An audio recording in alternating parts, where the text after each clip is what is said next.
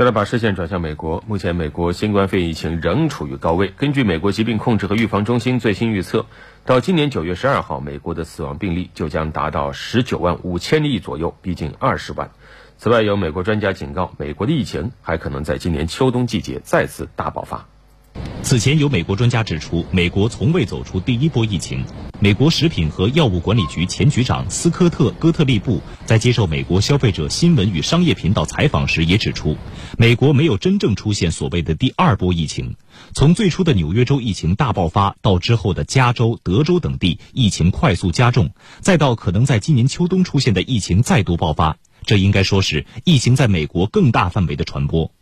哥特利布指出，今年秋冬，美国一些迄今基本未受影响的农村地区很可能会受到影响，而目前美国西部和中西部地区的病例已经开始增多。美国疾控中心主任雷德菲尔德也警告称，今年秋冬季节，美国将面临更大的困难，病例可能会再次上升，医疗系统也将面临更大的压力。